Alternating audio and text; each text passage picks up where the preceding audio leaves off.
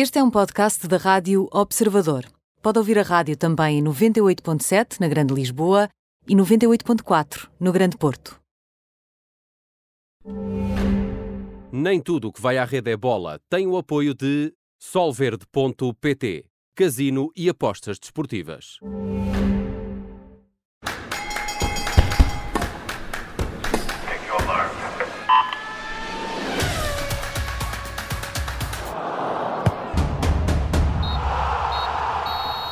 Bem-vindo ao Nem Tudo o que vai à Rede é Bola com Bruno Roseiro, Mariana Fernandes, também comigo aqui, Aníbal Rebelo. Ora, neste programa vamos olhar para o clássico entre o Futebol Clube Porto e Sporting. É já no próximo sábado, próxima jornada, e com, connosco vai estar o Fernando Mendes. Ele vai nos ajudar aqui a perceber uh, o que poderá acontecer neste clássico, se pode ser um jogo ou não decisivo. Mas isso é só na segunda parte, porque agora vamos aos temas do dia. Mariana Fernandes, vamos falar para já sobre o campeonato e sobre esta vigésima jornada. Benfica eh, não conquistou dois pontos, empatou, eh, já o Sporting venceu, tem três pontos conquistados, Sporting de Braga também, o que lhe permite passar para eh, a segunda posição e, e temos hoje ainda o jogo do Futebol Clube do Porto. Sim, a 20 jornada da Primeira Liga só acaba então hoje, com o Porto a visitar o Marítimo a partir das 7 da tarde. Mas antes, e como disseste, já jogaram Sporting, Sporting Braga e também o Benfica. Eh, os Leões venceram o Portimonense em casa num jogo que resolveram em meia hora, com dois golos uh, nos primeiros 31 minutos. Chegaram à sexta vitória consecutiva na Liga, algo que ainda não tinham conseguido esta época. O Sporting Braga fez uma das melhores exibições da temporada e goleou o Tondela, saltando provisoriamente então para o segundo lugar. E o Benfica voltou a escorregar, empatando sem golos com o Farense no Algarve. Jorge Jesus voltou ao 4-4-2 depois de ter jogado com três centrais contra o Arsenal na Liga Europa. Poupou também Grimaldo, jogou com Nuno Tavares de início. A equipa criou muitas oportunidades ao longo do jogo inteiro, mas continua a desperdiçar mais do que pode nesta altura tornou-se a única equipa do campeonato uh, que passou um jogo inteiro sem marcar golos ao Farense. Está a 15 pontos do Sporting, a 4 do Sporting de Braga. Pode ficar a 5 do segundo lugar se o Porto ganhar hoje e tem já o Passos de Ferreira uh, a apenas um ponto. Passos de Ferreira que nesta jornada conseguiu também uma importante vitória contra o Vitória de Guimarães. Uh, o Benfica não estava tão longe da liderança à 20 jornada desde 96-97 não tinha tão poucos pontos à 20 jornada desde 2007-2008, o ano em que Chalana acabou por assumir o comando interino da equipa depois da saída de Camacho, e vai passar o resto da temporada a tentar fazer uma espécie de damage control, de controle de danos, mais do que lutar por alguma coisa concreta, sendo que já se percebeu que aqui a luta será uh, por marcar presença na Liga dos Campeões da próxima temporada. A próxima jornada, como disseste, também tem um Porto Sporting no Dragão, no sábado, no outro desafio uh, para os jovens Leões de Ruben Amorim, sendo que o Benfica recebe o Rio Ave na luz, sem Otamendi, o capitão que viu o quinto amarelo uh, contra o Farense e que está castigado. E uh, esta também é uma semana europeia. Viemos também de uma outra semana europeia com a Liga Europa e a Liga dos Campeões. Bruno Roseiro, três uh, resultados uh, nestes três jogos das equipas nacionais que tiveram prestações. A melhor vai para a prestação do Futebol Clube Porto, que acabou por surpreender no Dragão a Juventus. Sim, acabou por surpreender e acabou eh, em paralelo por confirmar eh, algo que nós também já tínhamos aqui falado. Foi a primeira vitória de sempre do Futebol Clube do Porto contra a Juventus, numa história que começou na, na final perdida da Taça das Taças de 84, mas que, apesar daquele golo quase inglório sofrido no final, eh, provou que a equipa de Sérgio Conceição tem condições para discutir a passagem aos quartos de final da Liga dos Campeões em Turim daqui a duas semanas, eh, mesmo não deixando as Juventus de Cristiano Ronaldo ser a grande favorita nesta eh, eliminatória. Eh, tivemos depois também o empate do Benfica com o Arsenal, a estreia de algo que há muito Jorge Jesus já andava a trabalhar e que passava por utilizar, à semelhança do que acontece com o Sporting e o Futebol Clube do Porto em alguns jogos da Liga dos Campeões, uma linha defensiva a três que promoveu também a estreia uh, de Lucas Veríssimo, uma estreia que, que eu diria que foi, foi bastante positiva, apesar das visíveis dificuldades físicas com que terminou a partida. Uh, ficou a ideia, dentro deste empate do Benfica, que uh, melhorando alguns pontos, nomeadamente a nível de transição, onde o Arsenal teve algum espaço para jogar e, sobretudo, na ocupação de espaços entre uh, central-lateral, que continua a ser o problema uh, neste sistema tático do Benfica, que a equipa de Jorge Jesus poderá também ter condições para, para seguir em frente para os oitavos da Liga Europa. E depois, finalmente, tivemos a derrota do, do Sporting Braga com a Roma. De facto, o Sporting Braga não partia como favorito, antes pelo contrário, mas ainda assim teve duas condicionantes que acabaram por marcar o resto do jogo. A primeira, o facto de terem sofrido um golo na primeira oportunidade da Roma e logo aos 5 minutos, o golo do, do Dzeko, e depois, na segunda parte, a expulsão do Ricardo Gai, que deixou a equipa reduzida a 10 e dificultou ainda mais esta, esta missão. Ainda assim, dentro desta semana europeia, eu gostava de destacar aqui eh, dois pontos, um dentro de campo e outro fora de campo. Uh, Mbappé e o Erling Haaland uh, mostraram que são o futuro do futebol uh, numa, numa era pós-Ronaldo e Messi, por aquilo que fizeram pelo Paris Saint-Germain e pelo Borussia Dortmund. Acho que ficaram poucas dúvidas em relação a isso, com as exibições monstruosas que tiveram. E em paralelo, fora de campo, este, este anúncio que está cada vez eh, mais breve de um novo formato da Liga dos Campeões, que é cada vez mais falado, que até poderá beneficiar, entrando em vigor em 2024, as equipas portuguesas, porque nesta altura eh, Portugal iria beneficiar do ranking que tem uh, nesta fase e que foi construindo nos últimos uh, tempos, mas que, e uh, teremos tempo para falar nisso noutros programas, será um autêntico atentado para as competições nacionais. E para uma realidade como aquela que nós temos cá em Portugal, é preciso olhar com muita atenção para este novo formato da Liga dos Campeões, porque vai prejudicar e muito aquilo que é a galinha dos ovos de ouro de 80, 90% das equipas da Primeira Liga, que é o Campeonato Nacional. E agora, vamos às cartas com o As, o Joker e a carta fora. Bruno Rosário, uh, seria difícil atribuir um melhor As do que este. Uh, vai para Novak Djokovic.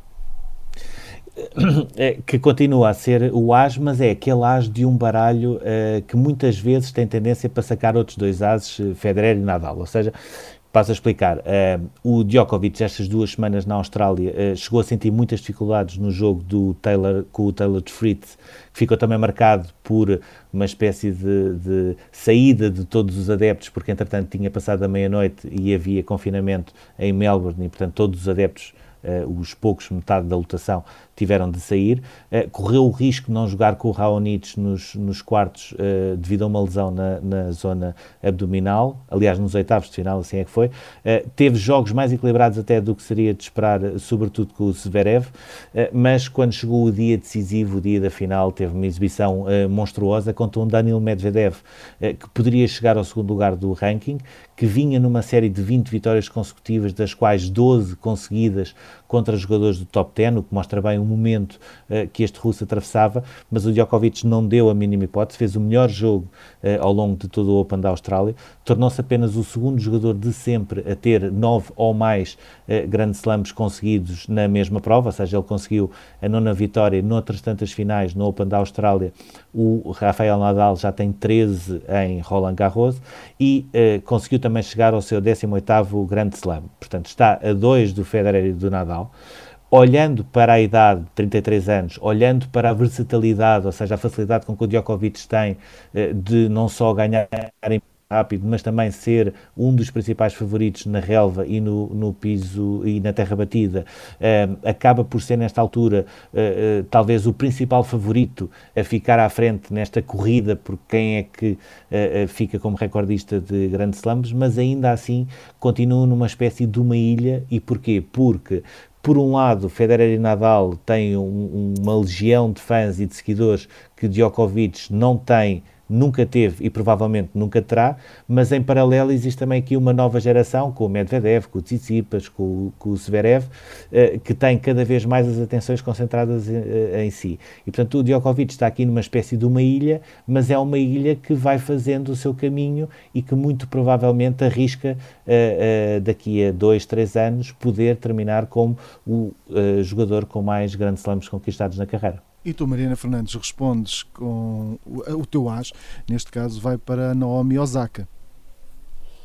Sim, o nome de Naomi Osaka tornou-se universal depois daquela final muito mediática do US Open em 2018, quando venceu a Serena Williams no meio de toda a confusão com o árbitro português Carlos Ramos, mas a verdade é que a partir daí tornou-se uma das líderes desta nova geração de tenistas, que na vertente masculina parece ter apenas dois, três, quatro nomes, mas que no mundo feminino tem cerca de uma dezena de atletas que podem lutar pelos próximos títulos nos próximos anos com a conquista do Grande Prémio da Austrália este fim de semana, chegou ao quarto Grande Slam da carreira, sendo que igualou os feitos de Mónica Seles e de Roger Federer, ao vencer as primeiras quatro finais eh, de Grande Slam que disputou na carreira, num jogo onde acabou por confirmar o favoritismo em relação a Jennifer Brady ao vencer por dois sets, já depois de ter vencido Serena Williams nas meias finais, igualou os quatro Grand Slams de Arantxa Sanchez e de Kim Clijsters e ficou a um dos cinco de Sharapova e de Martina Hingis. É a primeira tenista, homem ou mulher, a conquistar quatro Grand Slams depois de 2012. Sharapova tinha sido a última. Mais de metade dos títulos que tem, quatro em sete, são Grand Slams e é apenas a quarta tenista em atividade com pelo menos quatro Grand Slams, sendo que as outras são as veteranas Serena Williams, Venus Williams e Kim Clijsters. Aos 23 anos é cada vez mais a cara do futuro do ténis feminino, tanto dentro do corte como fora dele, eh, porque a verdade é que tem seguido uma linha muito ativista, muito à semelhança, por exemplo, de Lewis Hamilton na Fórmula 1, eh, que a torna, e um bocadinho ao contrário daquilo que o Bruno disse sobre o Djokovic, que a torna nesta altura eh, o nome do ténis feminino com uma legião de fãs mais acérrima e mais próxima, que a catapulta também para o futuro. Ora, uh, e o Joker, Mariana, uh, se vens do ténis, vamos agora uh, para o judo e vamos falar sobre a Rochelle Nunes. Sim, a Rochelle que esteve aqui connosco há cerca de um ano, em fevereiro do ano passado, quando o novo coronavírus já estava na Europa, quando Portugal ainda não tinha casos e quando começava a falar-se na possibilidade dos Jogos Olímpicos não acontecerem, ainda que na altura fosse uma coisa um bocadinho distante. Eu lembro-me de que ela nos confidenciou já depois da entrevista que estava com muito medo desse adiamento, até porque os Jogos de Tóquio uh, seriam os primeiros em que ia participar. Acabou por ter essa desilusão, mas mostrou este fim de semana que não está a desacelerar antes dos Jogos, pelo contrário, chegou à final do Grand Slam de Tel Aviv, onde perdeu, é verdade, em 25 segundos com a francesa Romane Dicot, mas a verdade é que conquistou a medalha de prata depois de, de em 2020 ter alcançado bronze nos europeus, no Grande Slam de Paris e também neste mesmo Grande Slam de Tel Aviv. A Rochelle faz parte do grupo de oito judocas portugueses que estão na zona de qualificação uh, para Tóquio e voltou a mostrar, claro, que é um dos nomes a ter em conta na antecâmara dos Jogos. Bruno Rosário, uh, tu trazes no Joker, o teu Joker de hoje vai para o ciclismo, aqui com o nome de João Almeida. Sim, que eu vou tentar falar aqui uh, de uma forma uh, muito intemporal por uma razão, porque uh, nesta altura em que nós estamos a, pedalar, a fazer este é? programa em direto, está o João Almeida a fazer o contrarrelógio, que, que, já acabou, ele acabou em sexto no contrarrelógio, e não é preciso ver os tempos para perceber em que lugar é que ele vai ficar na geral, mas ainda assim podemos falar de um grande arranque 2021, onde na volta aos Emirados Árabes Unidos ele terminou a primeira etapa, que foi este domingo, eh, no nono lugar, subiu à, à quarta posição da geral eh, através das bonificações, é o líder da camisola eh, verde, aliás, é o segundo classificado da camisola verde dos pontos, o primeiro nos sprints intermédios, e há aqui um ponto que eu acho que para mim é o mais importante deles todos. O João Almeida, e basta ver as, as publicações especializadas na modalidade, chegou não só como um dos líderes da, de Kunik Quick Step à volta aos Emirados Árabes Unidos, mas também como um dos principais favoritos, a par do Pogacar e do Adam Yates. Ou seja, se nós já temos o João Almeida neste arranque de 2021 nesta posição, uh, diria que vai ser um ano tão ou mais uh, prometedor como uh, tinha ficado depois do giro de 2020, onde fez uh, aquele que nós pensamos e esperamos que seja o primeiro grande brilharete da carreira. E a carta fora, Bruno Rosário, para ti hoje é, vai para Rodinei no futebol. Sim, o Rodinei que, que foi um, um, lateral que, que era suplente do Rafinha no, no Flamengo do Jorge Jesus, que se percebeu até pelas comemorações que era um dos elementos, um dos jogadores mais próximos uh, do Jorge Jesus, daqueles que, que têm uma ligação uh, boa com, com, o treinador. Ele no final da época, dessa época de, em 2019, pediu a Jorge Jesus uh, para sair para ter mais minutos, porque estava sempre tapado também pelo Rafinha, e entretanto acabou por se tornar na figura central do encontro do título no Brasil, que ainda não ficou decidido, mas que ficou mais inclinado para o Flamengo e, para, e pela pelas piores uh, razões. Ele tinha uma cláusula no contrato uh, que fazia com que o Internacional só o pudesse utilizar mediante o pagamento de uma cláusula de 1 milhão de reais, que é o equivalente a 153 mil euros. Um adepto do Internacional decidiu dar esse dinheiro ao clube para poder utilizar o Rodinei neste jogo decisivo e que podia ter dado o título à equipa de Porto Alegre. Uh, ele foi titular, não ficou bem no gol do empate do Arrascaeta ainda na primeira parte, teve uma bola na trave e acabou por ser expulso eh, no início da segunda parte com um vermelho direto que, que dá poucas eh, dúvidas. É um vermelho direto VAR, mas que há poucas dúvidas em relação à justiça desse cartão. E o Flamengo acabou por não só por ganhar, mas também por ultrapassar o Internacional na classificação, podendo ser agora campeão eh, na, na, próxima e última jornada no jogo com o São Paulo. Houve muita conversa depois do jogo, muitas críticas, não só à arbitragem, mas também ao facto do Flamengo ter colocado imensas pessoas atrás dos bancos num jogo que devia ter sido uh, à porta fechada. Ainda assim, e no meio disto tudo, o único que não foi protegido por ninguém foi o Rodinei, que acaba por ser aqui uma espécie de um vilão uh, uh, no meio desta história, sem que tivesse uh, qualquer tipo de culpa e sendo certo que o, o, ideal para evitar este tipo de situação teria sido ele não ter feito este jogo. Ora, Mariana, e agora o, a tua carta fora vai para o treinador do Barcelona, Ronald Koeman. Sim, quando um ano corre muito mal, é usada aquela expressão latina, o annus horribilis, que foi recuperada pela Rainha Isabel II em 1992, mas a verdade é que Ronaldo Koeman e o Barcelona precisavam de que a expressão tivesse a vertente semana horribilis, eh, porque na terça-feira, na primeira mão dos oitavos de final da Liga dos Campeões, o PSG foi a banalizar o Barcelona, com uma vitória por 4-1 naquela que terá sido uma das melhores exibições da carreira de Mbappé, como o Bruno disse, que fez três golos. Este domingo, depois do Atlético Madrid ter perdido em casa com o Levante e com essa possibilidade de se aproximar do topo da classificação, o Barcelona empatou em casa com o Cádiz, graças a um penalti infantil de Lenglet aos 88 minutos. O Barcelona está a 5 pontos do Real Madrid, a 7 do Atlético de Madrid, tem o Sevilha a apenas 2 e vai provavelmente ser eliminado da Liga dos Campeões, a não ser que aconteça um milagre nesta segunda mão dos oitavos de final. A ideia que fica é que Ronaldo Koeman ainda tem trabalho porque o clube não tem presidente, está a ser liderado por uma junta até às eleições de março e que algo pode mudar nessa altura para uma equipa que está totalmente despedaçada e que nunca foi coerente desde o início da época. E agora seguimos para o túnel.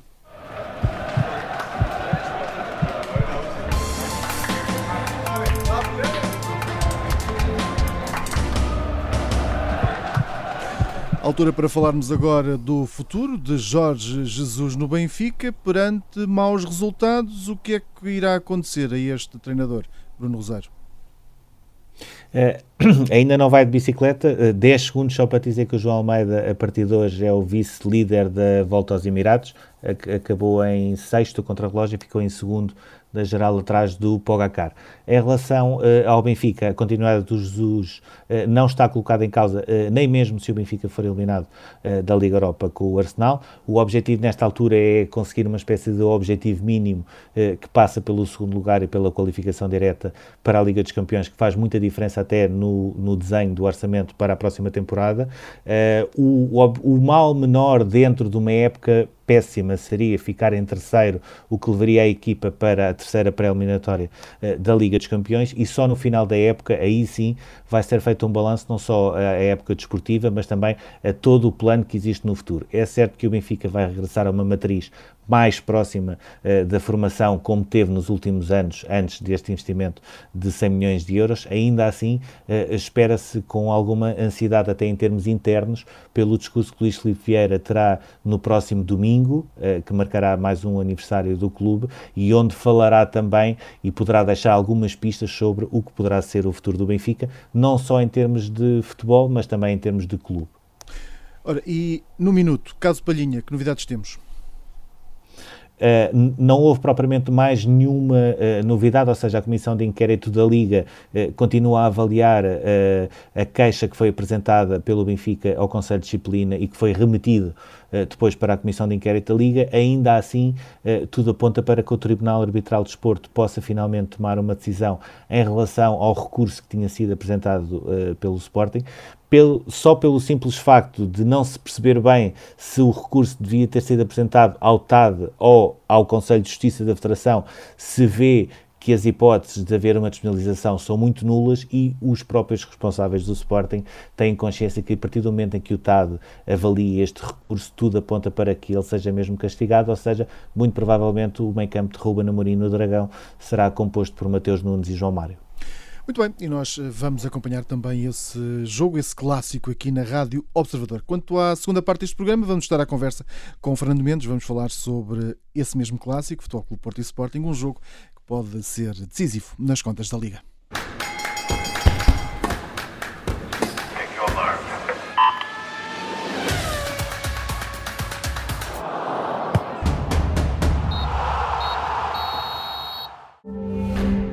Nem tudo o que vai à rede é bola tem o apoio de Solverde.pt, casino e apostas desportivas.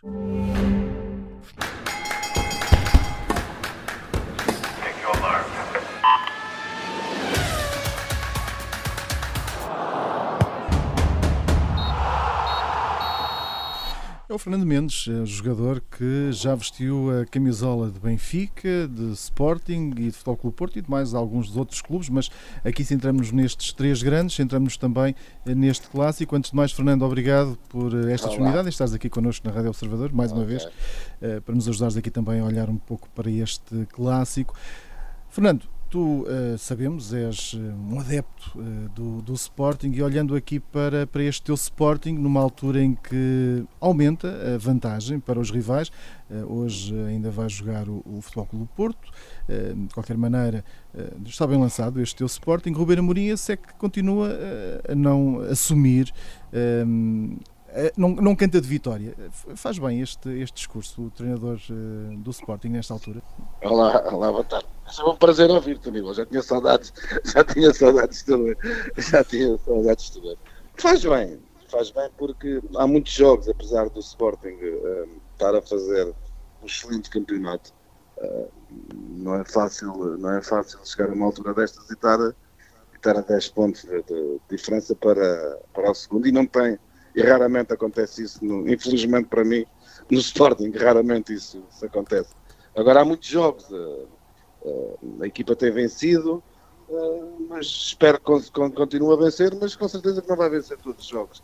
Há de haver algum momento que as coisas não correm bem e, e, e pode haver ali uma quebra de, de, alguns jogadores e a equipa não, não, não, não continuar de, da mesma forma como está.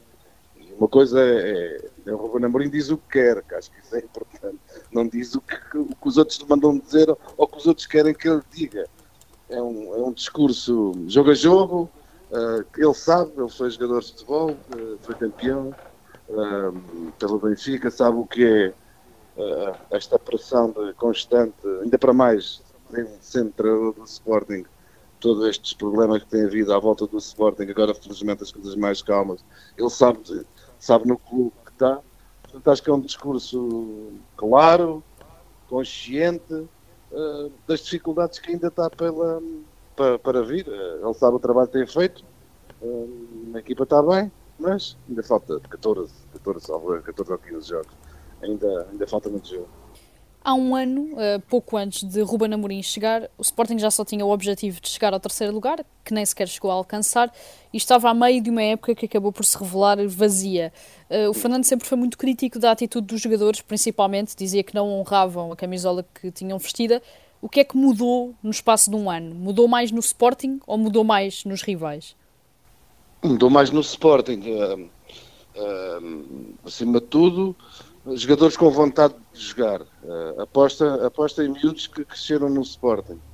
Uh, Rubén Amorim, apesar de, de, de, dos objetivos que ele quando chegou, perdeu. É um facto, perdeu a, a, o, terceiro, o, terceiro, lugar. Mas jogadores sem, sem qualidade, na minha, na minha modesta opinião, para, para representar o Sporting ou para vestir aquela camisola. E Ruben Amorim já os tinha lá, não, não podia fazer nada. Como, como se costuma dizer, tinha que levar com eles. Tinha que levar com eles em cima e acabar a época. O que mudou? Mudou foi a, a aposta em miúdos, uh, contratações, contratações de jogadores que, que, que uh, portugueses, de alguns que nós conhecíamos, que andavam em clubes mais de baixo, meio da tabela para baixo, uh, com jogadores com, com qualidade e jogadores estrangeiros que vieram para jogar E se nós virmos, um, lá, olhamos para a equipa titular hoje em dia do Sporting, temos o Adam, temos o Porro, temos o Fedal, temos o, o Palhinha, que apesar de ser do Sporting, estava fora, veio hoje o Mário, veio o Pote, veio o Nuno Santos, todos os jogadores eh, chegaram para jogar e não para, para encher o plantel. O Sporting, infelizmente, ao longo dos anos, tem, tem contratado muitos jogadores para encher plantel, não para trazer qualidade, é para encher plantel. E as coisas estão a funcionar dessa, dessa maneira. Jogadores experientes que, que Rubén Amorim também os trouxe, com miúdos que, e é bom sempre relembrar isto, uh, apesar de, uh, de eu achar que há muitos jogos pela frente, continuo a achar, uh, acho que é preciso ter alguma cautela. Eu não festejo, não estou de barriga cheia, não estou aqui de peito feito, sinceramente. Sei a realidade do futebol português e sei de um momento para outras coisas podem, podem acontecer. Agora vê-se uma coisa no Sporting que já não se via uh, há muitos anos. Não temos um craque.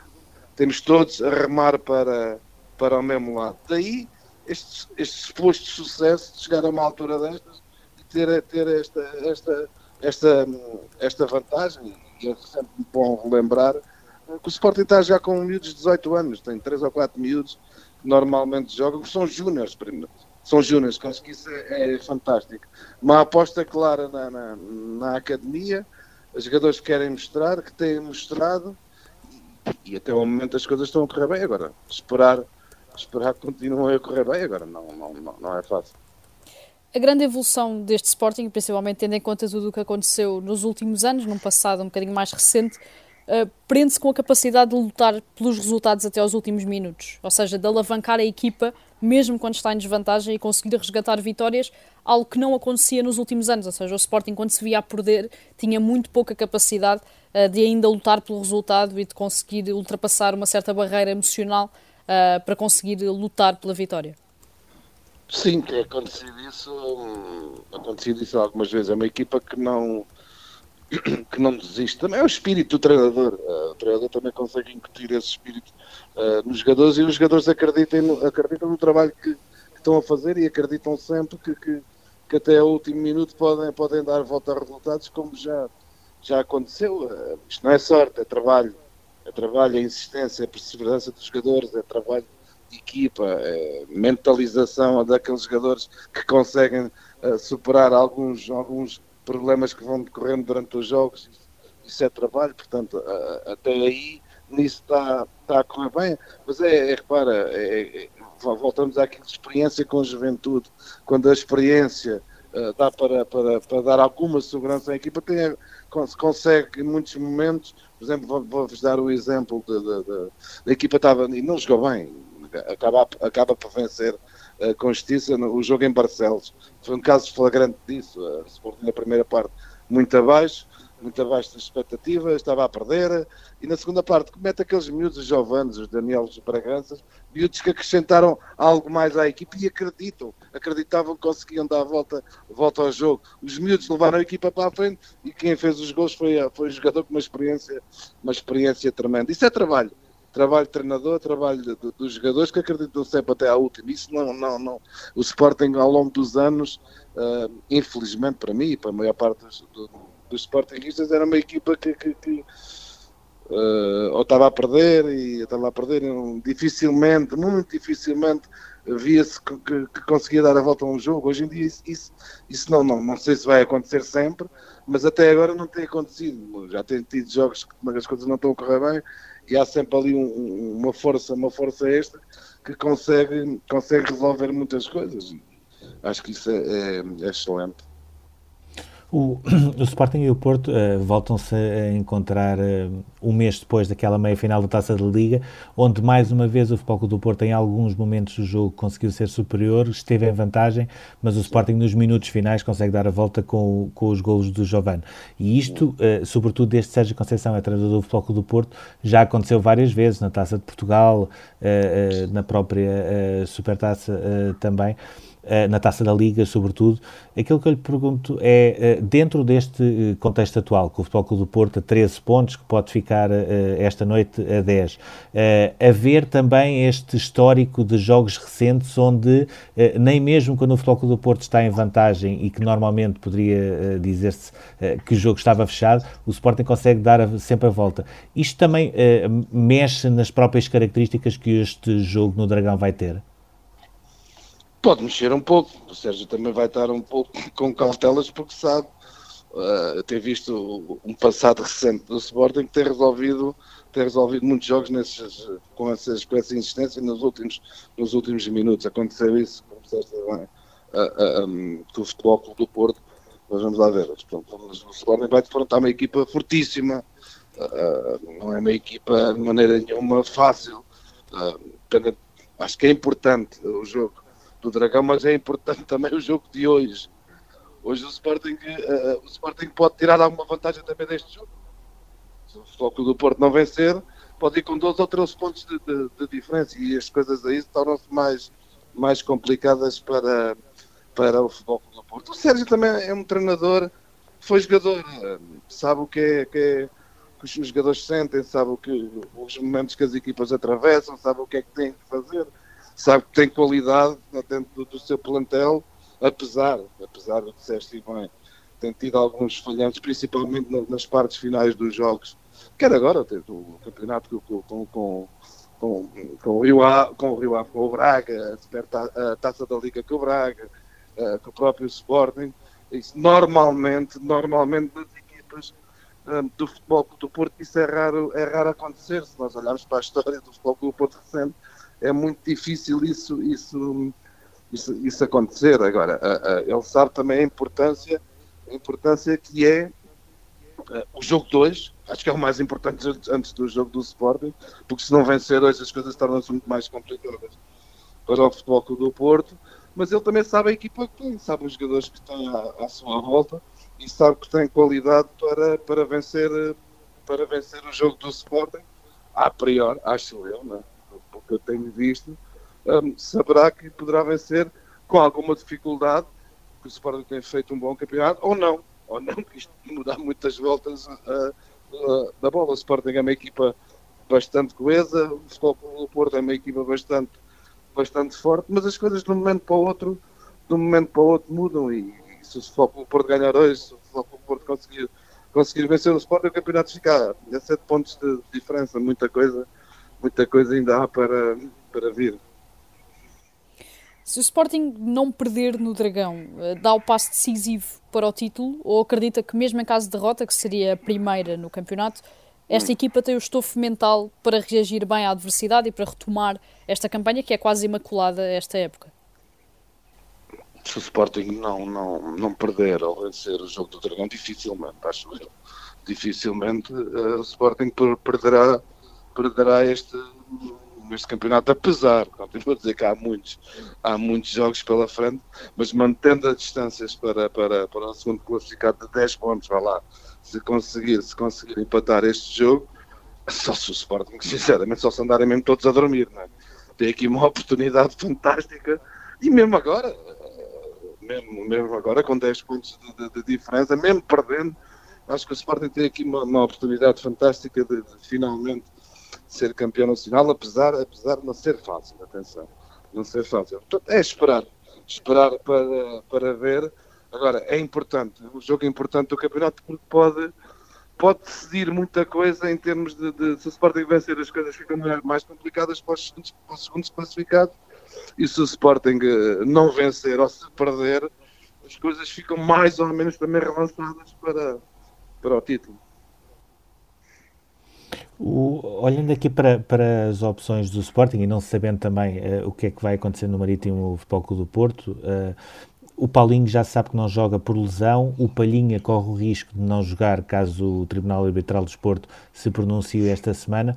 Perguntava-lhe se, se, nesta altura, uh, neste Sporting, faz mais falta um Paulinho para poder dar a, a profundidade e os movimentos de, uh, ofensivos que o Ruben Amorim quer no ataque, ou um Palhinha que tem eh, conseguido dar uma estabilidade à equipa e, sobretudo, também em termos defensivos na, naquela que é a melhor defesa da Liga? Vamos ver, o Sporting contratou um excelente, um excelente ponta de lança. Uh, mas o Sporting atingiu esta vantagem pontual sem Paulinho. Apesar do Paulinho ter chegado e, e estes três jogos, salvo erro, uh, Marítimo, Gil Vicente e, e Passos Ferreira estar com... Não, Passos Ferreira já não. Uh, o Sporting conseguiu chegar a esta vantagem com Tiago Tomás, com, com, com, com Sporar, com Nuno Santos, com Pote. Uh, apesar, apesar de ser um jogador excelente, acho que vai acrescentar algo que o Sporting uh, precisava em termos futuros, poderá ser aqui um, um, jogador bastante importante. Palhinha é diferente, tem sido, tem sido uma agradável surpresa, acho que foi um jogador que cresceu imenso, cresceu imenso que a passagem dele pelo, pelo Braga, acho que fez, fez bem, tem sido, tem sido um jogador fundamental, fundamental na no Sporting, naquele, naquele meio campo, o Sporting precisa de um jogador com aquelas características e ele tem sido fantástico nessa, nessas tarefas que tem, tem tido. Mas Palhinha não, não, jogou, não jogou com o Benfica e o Sporting conseguiu, conseguiu vencer, curiosamente, com o substituto de, de, de, de Palhinha. São jogadores importantes, mas para este jogo, para este jogo de, do, do Futebol Clube do Porto, que Palhinha, hum, se não jogar, se não jogar, poderá ser uma peça, uma baixa muito mais importante do que, do que a ausência de, de Paulinho, apesar de ser as duas importantes, é evidente. Não jogar com ponta de lança, um dos melhores jogadores, dos melhores jogadores, dos melhores pontas de lança do futebol português, não jogar é sempre uma baixa. Mas parece-me ser mais, mais, mais preocupante, por assim dizer, não, não, não jogar, não jogar para Uh, voltando aqui um bocadinho também ao Futebol Clube do Porto, a verdade é que na semana passada tivemos os dois lados deste Porto de Sérgio Conceição, com uma equipa que teve uma entrada falhada contra o Boa Vista, com a pior primeira parte da época, uh, que acabou por levar ao empate, e uma equipa no seu melhor, frente à Juventus, na Liga dos Campeões, com uma das exibições mais consistentes da época. O que é que explica estas flutuações que acabam por ser anormais neste Porto de Sérgio Conceição?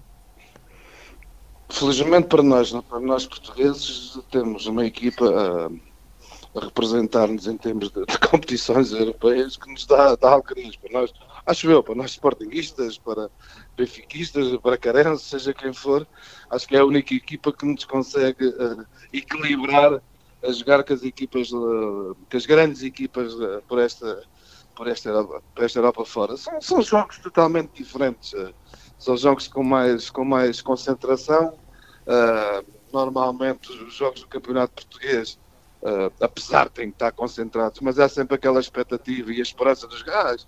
Se não resolvemos agora isto mais minuto, mais minuto, menos minuto conseguimos, conseguimos resolver. Mas as outras equipas também, também, também jogam. E a concentração às vezes não é, não é, não é a mesma. Agora, ao longo dos tempos, o Futebol Clube Porto nesse aspecto não, não normalmente normalmente não, não facilita, tem facilitado, uh, uh, porque os adversários também têm, têm complicado a vida ao futebol do Porto, uh, mas são, são, situações totalmente, totalmente, totalmente diferentes. Para acabar mesmo, gostava também que me desse, de uma forma sucinta, o, o que é que está a falhar neste Benfica e até onde é que o Benfica pode chegar nesta fase? Estás a falhar expectativas criadas em volta, em volta da, da, da equipa. Uh, tudo o que foi falado no início, que, iam arrasar, que iam. Todas, tudo isto que aconteceu em volta, os jogadores que vinham e que não vêm, e depois já estão cá, e depois já não estão cá. Uh, e a equipa não, não. É lógico, é lógico que, que, que também acho que há aqui um facto que parece-me ser importante, que o Covid não, não justifica tudo. Mas é há aqui uma parte, uma ligeira parte da época, uh, prejudicou, prejudicou, prejudicou o Benfica, mas não se podem só agarrar a isto, porque tem-se tem andado uh, sistematicamente, uh, ou porque não, não tem tempo para treinar, ou porque é o Covid e agora é os penaltis, e têm andado sempre nisto e não, não justificar os erros que eles têm tido. E têm tido erros que, que, que normalmente não acontece, não, não acontecia na equipa na equipa do Benfica, que o Benfica, e eu acho sinceramente, o Benfica gastou o maior investimento sempre uh, no futebol, no futebol português, gastou sempre poucos milhões de euros, contando já agora que também com, com o Lucas, com o Lucas Veríssimo, contratou muitos jogadores, mas sinceramente o Benfica tem bons jogadores, mas em, certos, em certas posições falta muita qualidade. É a minha opinião. Tem bons jogadores, mas não são jogadores com muita qualidade. Tem bons jogadores trabalhadores, mas falta-lhes qualidade em certos determinados momentos. E tem outros, e tem outros excelentes. excelentes. Agora, uh, justifica-se algum. Há estes problemas que têm havido em volta, em volta da equipa. Agora, depois começam logo mal. Aquele início logo da Liga dos Campeões foi, foi um, um tiro, um tiro no porta-aviões que abalou, abalou toda aquela, aquela estrutura. E tempo para trabalhar. Tem que trabalhar, tem que trabalhar, trabalhar, trabalhar não andar sistematicamente. Uh, a culpa é sempre dos outros, não é deles. Né? Agora, uh, tem bons jogadores, tem uma excelente equipa, tem um grande treinador. É uma equipa que está, a demorar se, se, se encontrar agora. Uh, as coisas não estão, não estão fáceis, mas infelizmente para mim já passei isto tantas vezes enquanto, enquanto Sportingista. Agora, é, na época que, em princípio, as coisas não estão a correr bem tem agora a Liga Europa, o campeonato das coisas tão, tão, tão difíceis e tem a Taça de Portugal. Estou em três provas ainda. Muito obrigado, Fernando Mendes, por ter estado aqui connosco neste okay. Nem Tudo o que vai à Rede é Bola, com esta análise ao clássico e também aqui esta bicada ao Benfica. Fernando, obrigadíssimo. Até à próxima. Tchau. Fim desta emissão do Nem Tudo o que vai à Rede é Bola. Daqui a pouco em observador.pt vai poder ouvir este programa em podcast. Até já.